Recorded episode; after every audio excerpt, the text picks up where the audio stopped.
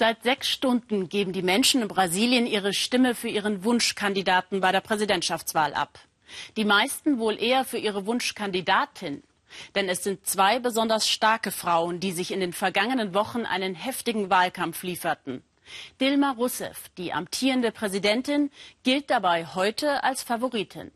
Lange Zeit kam ihr jedoch eine Konkurrentin in den Umfragen gefährlich nahe.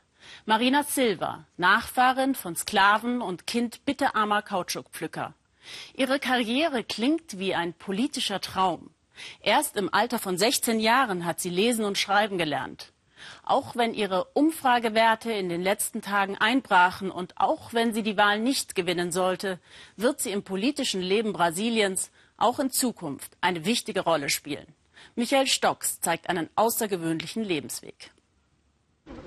Sie ist die Herausforderin. Marina Silva wirbt für eine neue Politik, die viele Brasilianer in den Sozialprotesten gefordert haben.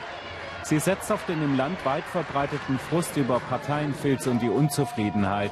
Der Korruption hat sie den Kampf angesagt und Verleumdungskampagnen der Regierungspartei gegen ihre Kandidatur, weil sie deren Sozialprogramme abschaffen wolle. Ich werde mich nicht wandeln und bleibe bei meinen Werten. Ich möchte die Lügereien bekämpfen, aber mit der Wahrheit und nicht indem ich auch etwas vorlüge. Chapuri im Bundesstaat Acre, unweit von Peru und Bolivien. Hier hat Marina Silva Führungsqualitäten erlernt und wie man politisch Widerstand leistet. Mit ihrer persönlichen Geschichte hat sie viele Brasilianer überzeugt. So wie hier ist die Politikerin in einer verarmten Familie aufgewachsen, als eines von elf Kindern. Der Unterschied, ihnen ist heute ein Mindesteinkommen garantiert. Jeden Monat, sagt Sueli, kann ich durch das Sozialprogramm Bolsa Familia einkaufen. Und es reicht auch für Strom und Wasser. Ohne diese Hilfe ging hier gar nichts. Und das sichert heute Präsidentin Rousseff Wählerstimmen, trotz der Sympathien für Marina. Weil die amtierende Regierungspartei Rousseffs und deren Amtsvorgänger Lula diese Sozialprogramme aufgelegt hatten, fürchten ihre Bezieher, dass eine Wahlsiegerin Marina dieses Wohlfahrtsprogramm einfach streichen könnte. Eine Behauptung im Wahlkampf der regierenden Arbeiterpartei. Lügen kontert Marina und appelliert an Respekt und Wahrheit denn sie wisse genau, was es heißt, Hunger zu haben.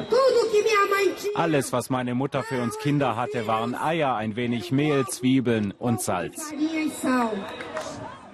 Nicht nur in dieser Favela wird Marina Silva als neuer Politstar gesehen, eine zierliche Herausforderin, die für die Sozialistische Partei antritt und eine neue Politik verspricht für alle 200 Millionen Brasilianer.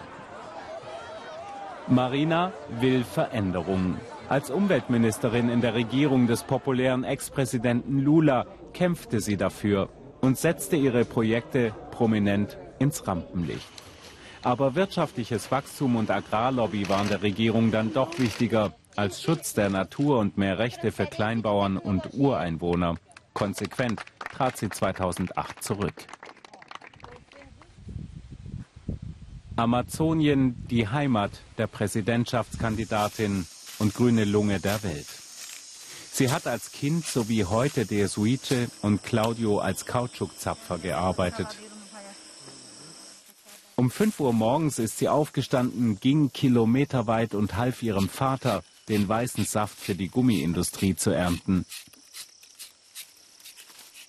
Im Regenwald hat Marina, so erzählt sie bei ihren Wahlkampfauftritten, Demut gegenüber der Natur gelernt.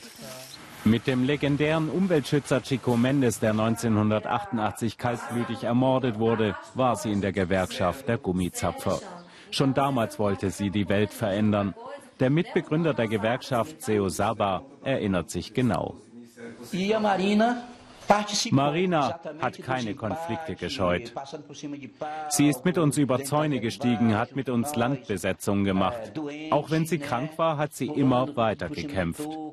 Auch bei den Auseinandersetzungen mit der Militärpolizei, da gab es viel Gewalt. Die Polizei hat immer die Großgrundbesitzer verteidigt. In einer kommunistischen Untergrundorganisation hat sie gegen die Militärdiktatur gekämpft.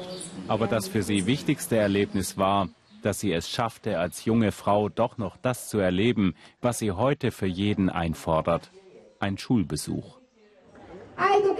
Die Bildung, das war ein Wunder in meinem Leben. Ich konnte, bis ich 16 war, nicht lesen, aber ich hatte Glück und konnte dann später die Schule besuchen, danach die Universität und wurde Lehrerin. Mit 16 verließ sie ihre Familie, wollte Nonne werden in der Hauptstadt von Acre in Rio Branco. Bei Donna Teresina hat Marina lesen und schreiben gelernt und bei ihr als Hausmädchen gearbeitet. Jetzt wirbt die alte Dame für ihre ehemalige Angestellte. Sie repräsentiert alles, das brasilianische Volk. Sie hat sehr viel Kraft, obwohl sie aus ärmsten Verhältnissen kommt. Sie kam aus dem Dschungel hierher zu mir und schon damals hatte sie klare Vorstellungen. Sie wollte immer etwas bewegen. Und dabei passt sie eigentlich in keine Schublade. Arbeiterkampf, linksgrün und offen für eine konservative Wirtschaftspolitik, so will sie jetzt Präsidentin werden. Wir sind euphorisch über die gute Sache, die wir auf den Weg bringen können. Im Gesundheitswesen, der Bildung, der Sicherheit, bei den Rechten für Indianer und Kleinbauern, für die Infrastruktur und die nachhaltige Entwicklung. Dafür wollen wir gewinnen. Große Pläne, die begeistern, aber die gleichen verkündet auch Marinas Rivalin, Präsidentin Rousseff.